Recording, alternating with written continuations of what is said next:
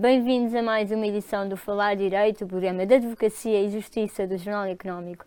Hoje temos connosco o advogado Paulo de Saio Cunha, sócio da Quatro Casas Portugal, para comentar a reforma judicial em Portugal e anunciar um novo projeto da sociedade a qual pertence e que será presidente da direção deste, desta iniciativa.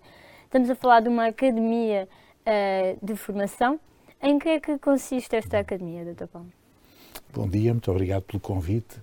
Bom, a academia é uh, algo que surge na sequência de uma necessidade que nos foi transmitida, em vários casos, por vários clientes, clientes empresariais da Sociedade de Advogados, e que é a necessidade de ministrar formação profissional certificada com um elevado nível de qualidade. E, de facto, o processo de certificação de entidades formadoras é uma garantia da qualidade da formação que é prestada e, enfim, de formação que não se restringe necessariamente ao domínio jurídico, embora nós, pela natureza das coisas e por sermos uma sociedade de advogados, tínhamos sempre um Mais foco especial jurídico. exatamente nessa área, mas esta academia não tem uh, uma vocação estritamente jurídica, portanto, abrangerá outras áreas de competência de formação de recursos humanos e destina-se, como dizia, a ministrar formação profissional que tem uma certificação da Direção-Geral do Emprego e das Relações de Trabalho, portanto, uma certificação que permite, inclusivamente às empresas que beneficiem desta formação que ministramos, dar cumprimento a obrigações da lei laboral em matéria de formação. Como sabe, hoje os trabalhadores das empresas têm um pacote de horas que tem que ser preenchido através de formação profissional. Esta formação que a Academia está habilitada a prestar é certificada e, sendo certificada, para além da tal garantia de qualidade eh, que já mencionei, tem também a possibilidade de vir a ser cofinanciada, o que é mais uma vantagem para as empresas que entendam promover ações de formação com recurso à academia. No fundo, a Quatro Casa vai se lançar na área da educação, uma, uhum. uma, uma, parte virada para as empresas, para os uhum. colaboradores das empresas. Um, Exatamente. A quem é que é. se pode inscrever, no fundo, nestas formações? Bem, as inscrições dependem dos propósitos deste tipo de formação. Não é uma formação dirigida especificamente a juristas. Eh, pode ser, enfim, porque há, há, há possibilidades que hoje são perfeitamente acessíveis e que nós vamos explorar e já estamos a explorar concursos que já estão disponíveis, como seja o e-learning ou o blended learning, e também vamos ter naturalmente modelos de formação presencial, de acordo com o modelo tradicional. Quais são as vantagens? Por um lado, recorrendo a modelos de e-learning ou de blended learning, é possível que cada formando adequa a formação à sua agenda, à sua disponibilidade de tempo, porque estes cursos vão estar disponíveis online, em parte pelo menos, e isso facilita o acesso aos conteúdos formativos e depois à avaliação que é feita. Porque uma vez que se trata de avaliação, de, perdão, de formação certificada, nós no fim de cada módulo ou de cada curso teremos sempre uma parte destinada à avaliação dos conhecimentos adquiridos. Bom, portanto, isso é uh, algo que também assegura a qualidade da formação, uma vez que os formandos são obrigados, no fim do percurso formativo, a verificarem os conhecimentos adquiridos através dessas, desses módulos da avaliação. E os docentes, por assim dizer, será hum. sempre alguém de, do escritório, convidados de faculdades? Como é que estão Tudo está em aberto porque temos um corpo de uh, associados e consultores da sociedade que são formadores certificados, portanto, têm o curso de formação de formadores, um grupo já de mais de uma dezena de associados.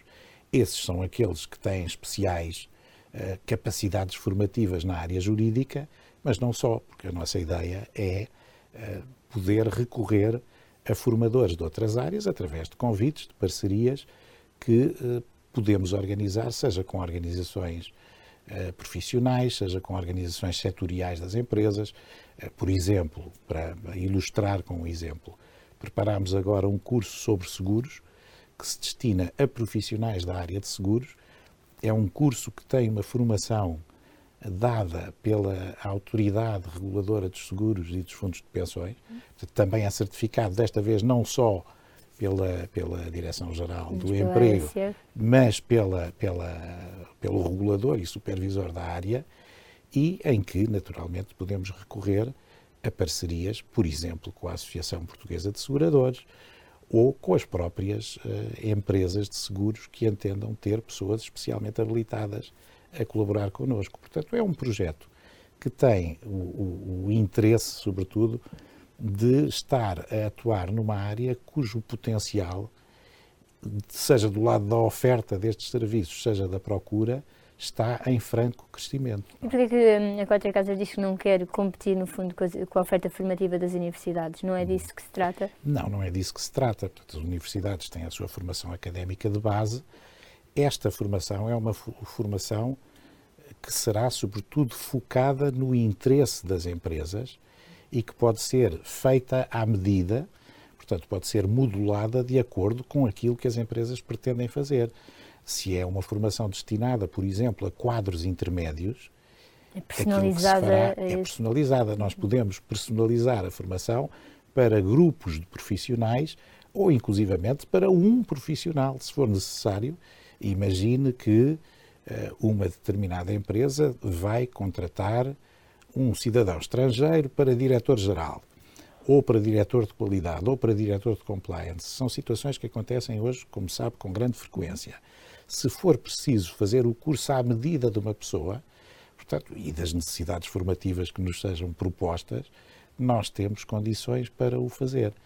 Bom, e, portanto, é, é, é de facto um projeto que tem este aliciante de entrar com meios novos e muito promissores numa área que, em que há uma crescente procura de serviços. Temos aqui já quatro hum. cursos uh, no Temos. catálogo. Uhum. Uh, Pode-nos explicar que temas vão versar? Temos um curso que este talvez seja o menos inovador, mas é dos mais procurados, que é o curso de Direito para Não Juristas, que visa, quer dizer, não numa perspectiva Provavelmente será o que terá mais procura. Tem muita procura porque, de facto, hoje em dia, eh, este fenómeno é um fenómeno hoje irresistível. Quer dizer, nós temos níveis de regulação jurídica de todas as atividades que são cada vez mais exigentes e mais exaustivos. Isso significa que os tais quadros intermédios que têm que lidar no dia a dia com questões práticas têm que ter uma capacidade de identificar determinados problemas e de pelo menos os saber encaminhar para o local certo. Bom, esta formação de direito para não juristas incide precisamente sobre estes pontos específicos da atividade de pessoas que não têm formação jurídica, mas que têm no dia a dia que resolver, muitas vezes na hora, ou quase de improviso, digamos assim, questões que têm implicação e consequências jurídicas. Bom, aliás, os jornalistas uh, sabem isto por experiência própria, porque seriam com certeza beneficiários desta matéria. Mas, enfim, pronto, há, há outras questões que também se suscitam com interesse uh, nestas áreas, e vou-lhe dar outro exemplo. Uh, cada vez mais a economia digital tem interferência na forma como as empresas interagem com os seus clientes. Esse é outro do, É outro dos, dos domínios. Temos um curso também preparado já e pronto de economia digital. Bom, em que pode inclusivamente haver uma interferência da parte da formação jurídica para não juristas mas focada em temas da economia digital. E os últimos dois? Os últimos dois é um curso, tal curso sobre seguros de que falei, e um curso mais virado para a administração pública e para as concessionárias de serviços públicos, que é o curso de reequilíbrio financeiro. Portanto, que é sobretudo destinado a, a situações em que se colocam hoje, e até por via da, das consequências da pandemia, que infelizmente ainda não, não estará completamente debelada, questões de reequilíbrio financeiro contratual em matéria de concessões de serviços públicos e outros. E, portanto, este é um curso mais especializado e mais focado nestas áreas de direito empresas. público. É. Muito obrigada. Espaço agora para um breve intervalo. Voltamos já a seguir.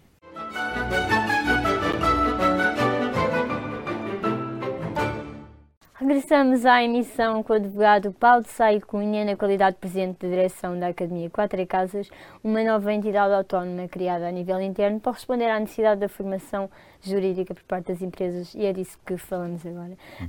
Um, em que medida é que é importante as empresas forçarem esta área da formação, numa perspectiva também de compliance um, com as regras? É muitíssimo importante. Enfim, víamos há pouco que hoje há uma regulação exaustiva em quase todas as áreas da atividade económica. Falamos, por exemplo, em proteção de dados. Mas não só proteção de dados. Há dois temas que estão na agenda e que estarão eh, brevemente regulados pela lei, que são os temas dos canais de denúncia e da prevenção da corrupção. Os canais de denúncia normalmente são conhecidos pelo tema dos whistleblowers. Uhum. Bom, Chamados denunciantes. Os denunciantes. Ora bem, as empresas, e quando digo as empresas, são praticamente todas aquelas que estejam no espectro das médias e das grandes empresas vão ter que adaptar as suas organizações às exigências legais nesta matéria. Bom, e estas exigências uh, impõem o conhecimento não só das regras aplicáveis, como depois das questões práticas que se vão suscitando.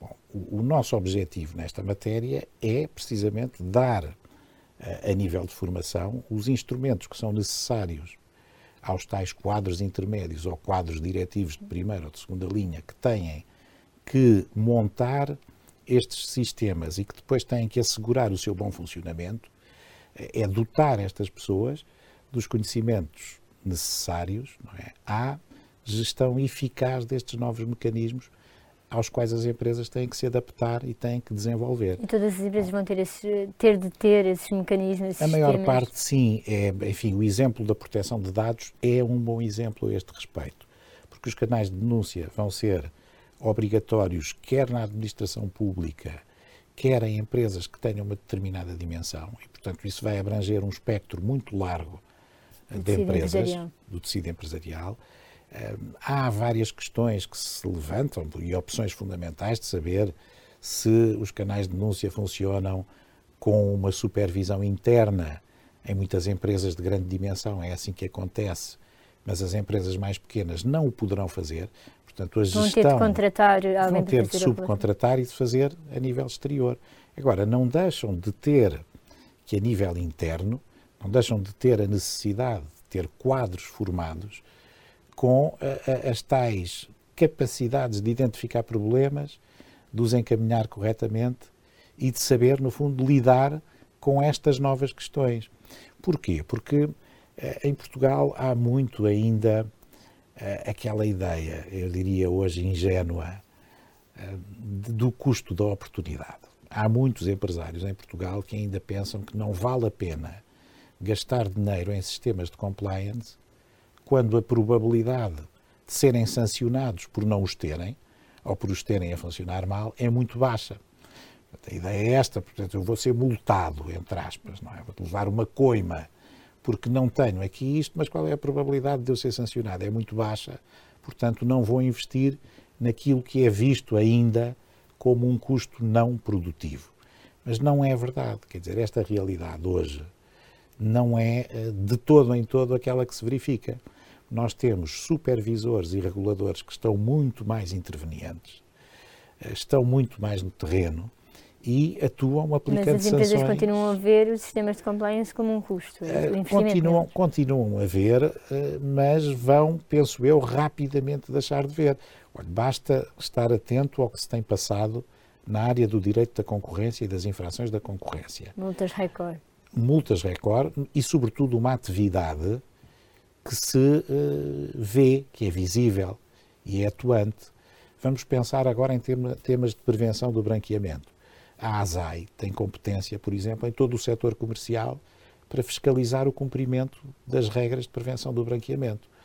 Quando esta fiscalização começar a atuar e a aplicar coimas, de facto o tecido empresarial vai sentir na pele a importância de eh, ter atenção a estes problemas e de investir nos tais sistemas de compliance que previnem a prática das infrações. Não Mas só... esta prática das infrações está maioritariamente ligada ao erro humano? Não necessariamente. Muitas vezes são erros da própria concepção dos, dos sistemas que têm que ser adaptados à própria evolução da realidade. Ou seja, não sabem como concebê-los e acabam por Um exemplo que todos temos bem presente. Esta situação do tráfico de diamantes por elementos das Forças Armadas que estão em missões no, no, no exterior é o exemplo de como os mecanismos de compliance das próprias Forças Armadas têm que ser adaptados a uma nova realidade. Ou seja, isto tem que ser prevenido, tem que se arranjar mecanismos de controlo que verifiquem à chegada o que é que estes militares trazem. Mas também houve um problema de literacia jurídica aí por trás. É, é porque tudo isto se prende, de facto, nós podemos ter um sistema que no papel é magnífico e que serve, passa a expressão, para encher o olho, que serve como um bom produto de marketing e que permite à organização dizer eu tenho um sistema de compliance muito bem estruturado, mas depois é preciso pô-lo em prática. Para o pôr em prática, tem que ter pessoas capacitadas para o fazer, isto é, pessoas que tenham uma formação específica naquela área e que estejam preparados para lidar com os problemas que surgem. E a realidade da vida é sempre mais rica até do que aquilo que é um conteúdo formativo. Portanto, as, tem que haver agilidade mental, tem que, eh, no fundo, tem que se estimular determinadas skills que as pessoas têm para lidar com os problemas. Portanto, e este é todo um campo novo onde uh, nós também nos propomos que, atuar. que as organizações em Portugal estão, têm, no fundo, essa literacia em termos de compliance uhum. jurídicos. Qual é o ponto varia, da situação? Varia muito, porque depende do setor de que estamos a falar. Uhum. Há setores que têm uma regulação intensa há muitos anos. O setor bancário, uhum. o setor segurador, uh, o setor do, do, do, do mercado de capitais.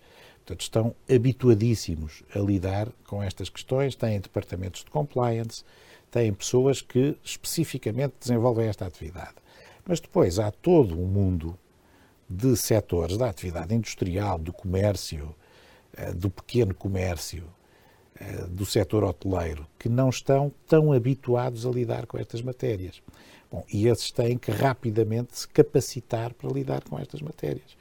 Eh, uma parte importantíssima é a da formação profissional de quem vai estar dentro das organizações a olhar para estes problemas e a lidar com os tais sistemas de compliance. Porque eu não acrescentei isso, quer dizer, o, a, grande qualidade de um sistema de compliance, essencialmente, é prevenir a prática de infrações no seio da organização. Este é o primeiro objetivo. Mas há um segundo objetivo que tem um prémio associado. É que um bom sistema de compliance, que não esteja só no papel, que corresponda a uma efetiva cultura de compliance das organizações. Se funcionar nestes termos, pode inclusivamente evitar a responsabilidade penal da organização e, portanto, fazer com que não seja sancionada, não lhe seja aplicável uma coima ou não lhe seja aplicável uma multa em direito penal, porque hoje as próprias organizações, em muitos casos, já respondem criminalmente também. Portanto, um bom sistema de compliance com pessoas capacitadas para eh, desenvolverem atividade nesta área é também uma garantia de que no final de uma complicação, que pode ser uma complicação grave, a organização não é sancionada, precisamente porque tem e adotou uma cultura de compliance. Não tem que responder em tribunal por algum tipo de problema. Ou se responder, tem um instrumento de defesa mais robusto. Mais robusto e que pode afastar a sua responsabilidade. portanto, é isto que é preciso eh, mentalizar as pessoas que ainda não estão, grande parte delas, não é? Para uh, uh, o caráter imperioso, não é? Por um lado, de adotar estes mecanismos para prevenir as infrações, mas se não se conseguir prevenir, e há sempre uh, uma margem que não é controlável, mas se não se conseguir prevenir, pelo menos no final há o prémio de não ser sancionado, sancionado. pela infração. Voltamos agora para o último intervalo desta emissão. Regressamos já a seguir com o advogado Paulo de Sá Cunha.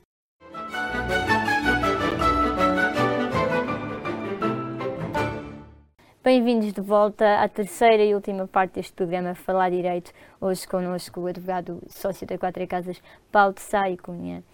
Doutor, falamos agora da reforma da Justiça. O Presidente da República já promulgou o decreto que reorganiza os tribunais em Lisboa. Um, depois das férias de Natal, já em janeiro, que o Ticão deixará de ser uh, restrito a Carlos Alexandre, Ivo Rosa Qual é a sua opinião sobre esta mudança? Bom, eu acho que a mudança é positiva por várias razões. Acho que é mau haver uma personalização da justiça que deixe transparecer para a opinião pública determinadas orientações do juiz A ou do juiz B. Eu não estou com isto a fazer nenhum juízo de mérito ao trabalho dos dois juízes, conheço quer um quer outro, trabalhei com um e com outro. O que estou a dizer é que a percepção que a comunidade tem da justiça não deve passar por este tipo de conotação. Temos um juiz mais uh, propenso ao lado da acusação e outro mais propenso à defesa dos direitos dos, dos arguídos.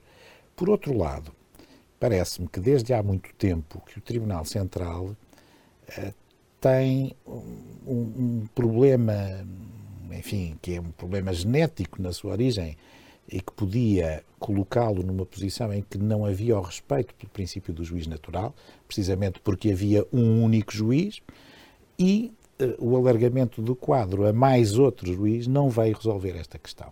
E, portanto, parece-me que a solução que foi encontrada, que é uma solução que, no fundo, vai fundir, digamos assim, aquilo que era o Tribunal Central com o Tribunal de Instrução Criminal de Lisboa, é uma solução perfeitamente adequada, até porque todos os juízes do quadro dos tribunais de instrução de Lisboa estão absolutamente capacitados a lidar com os eh, processos que passam pelo Tribunal Central.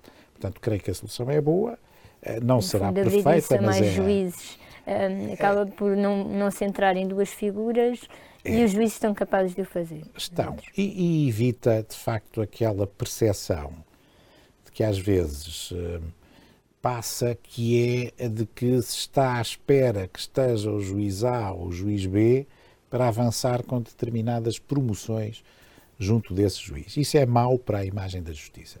E, portanto, essa, essa mudança parece-me uma mudança uh, boa e vamos ver agora como é que funciona, não é? A forma de, fala da imagem da justiça, uhum. por muito tem passado as notícias diariamente a falta de meios, uh, a falta de magistrados. Na comarca de Lisboa, ainda recentemente, uh, vinha uma manchete sobre uh, a falta de meios e recursos humanos também. Uh, Porquê é que este problema ainda persiste este ano? Eu não tenho a ideia de que exista uma falta de magistrados. Pode ser pontual, uhum. mas penso que o problema da da tão propalada e tão repetida escassez de meios é mais um problema de gestão de meios. Não é tanto um problema de falta absoluta de meios. O, o que falta, e isso nota-se, nós advogados notamos pela morosidade dos inquéritos, o que falta é, sobretudo, conhecimento especializado em áreas que não são jurídicas. A falta dos peritos contabilísticos, peritos informáticos, sobretudo, não é, para analisar parte da prova da criminalidade económica e financeira, que é extremamente complexa e que tem circuitos eh, que são às vezes difíceis de descobrir e de seguir e que exigem conhecimentos especializados que os próprios magistrados não têm. Bom, e depois tem que haver uma gestão dos recursos disponíveis. Isso na justiça, como em qualquer setor de atividade. Os recursos vão ser sempre insuficientes. Não, são é mal geridos. Eh, eu acho que tem que se definir claramente, claramente eh, opções de política criminal. Nós temos que decidir o que é que queremos perseguir prioritariamente. Os meios disponíveis têm que ser afetos a essa atividade da, da, das autoridades judiciárias Bom, e depois têm que ser geridos com critério. Porque repare, cada vez que se noticia que há buscas, as diligências de busca muitas vezes levam eh, à mobilização de pessoas em excesso. Eu tenho tido essa experiência em várias diligências onde estive. Muitas vezes há, há buscas que têm 10 pessoas uh, que estão eh, durante aquele dia, ou aquela manhã, ou aquela tarde, naquela atividade e bastaria duas ou três. Tenho tido também a experiência de inquirições de testemunhas e de interrogatórios de arguídos com várias pessoas a assistir. Isso é um problema de gestão de meios, essencialmente, Bom, e de definição de prioridades. Bom, é claro que nós somos muito conservadores nessa matéria, porque temos um princípio de legalidade estrita que obriga a abrir um inquérito por cada notícia de crime. Bom, isto dificulta, portanto, este critério estrito pode ser uma dificuldade ou constituir uma dificuldade à gestão dos recursos disponíveis. Devíamos ter uma maior flexibilidade e esta ideia de opções de política criminal devia ser acolhida na lei de outra forma. Mas já agora também lhe digo. Qual era fiquei, a solução que poderia não? Fiquei um bocadinho frustrado relativamente ao, a, a, um projeto de lei que vi e que está na Assembleia da República, não sei que destino é que vai ter agora com a dissolução hum, iminente da Assembleia da República, mas que é, é o projeto de lei do Governo que visava dar corpo às medidas da Estratégia Nacional Anticorrupção que foi tornada pública há mais ou menos um ano. Bom, uma dessas medidas contribuiria muito para a celeridade das investigações era a de se poder aproveitar no processo penal a prova reunida em investigações internas. Hoje as organizações, as grandes empresas fazem muito isso. Quando têm suspeitas da prática de infrações no seu seio, fazem uma investigação interna e têm uma capacidade de mobilizar meios de investigação que as nossas autoridades judiciárias não têm. Podem fazer uma perícia informática em dois meses, eh, uma perícia contabilística em dois ou três meses. Bom, as grandes isso, empresas têm essa As grandes empresas têm essa possibilidade e fazem-no cada vez mais, precisamente por exigência dos procedimentos de compliance que adotam e para prevenirem a sua própria responsabilidade. Bom, uma das medidas que era preconizada na Estratégia Nacional Anticorrupção era precisamente agilizar a forma de transpor essa prova para os processos crime, de tal modo que essa prova pudesse ser valorizada no próprio processo crime. Acho que, que isso era uma mais-valia. Era, era uma mais-valia e, em termos de poupança de meios e de celeridade, era um contributo magnífico, tenho a certeza absoluta disso. Mas acha que, que, é que acontece? Não, acho que não, porque aquilo que vi no projeto de lei, que depois visava, no fundo, transpor para a letra da lei as medidas preconizadas na estratégia, acaba por não ter nada a este respeito, não diz nada a este respeito.